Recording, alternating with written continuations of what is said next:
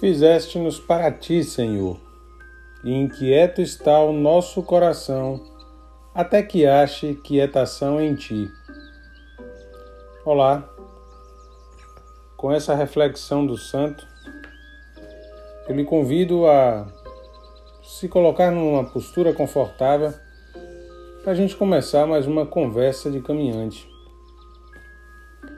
Não precisamos saber como será todo o caminho nós precisamos apenas estar dispostos a caminhar.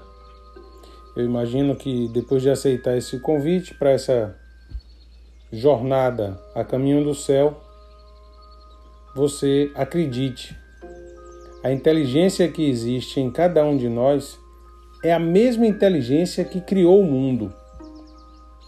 Sabe a certeza que a gente tem de ser fruto do sopro de Deus? A nossa vida se deu a partir do sopro de Deus. Ele irá nos inspirar e nos guiar para qual direção devemos caminhar.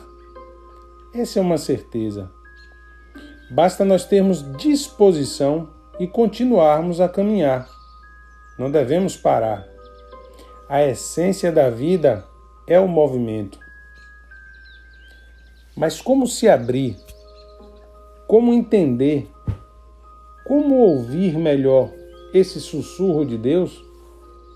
Através da oração. Uma vez na casa de um amigo eu vi um adesivo no, no rodapé da televisão que dizia: Ora que melhora. E vai mais uma constatação. A ação de orar nos motiva a continuar. A continuidade da oração a transforma em algo muito maior do que aquilo que nos preocupa. Quando nós oramos verdadeiramente, quando nos dedicamos à oração, quando a oração se faz constante em nossas vidas, há uma harmonização entre a vontade humana e o querer de Deus.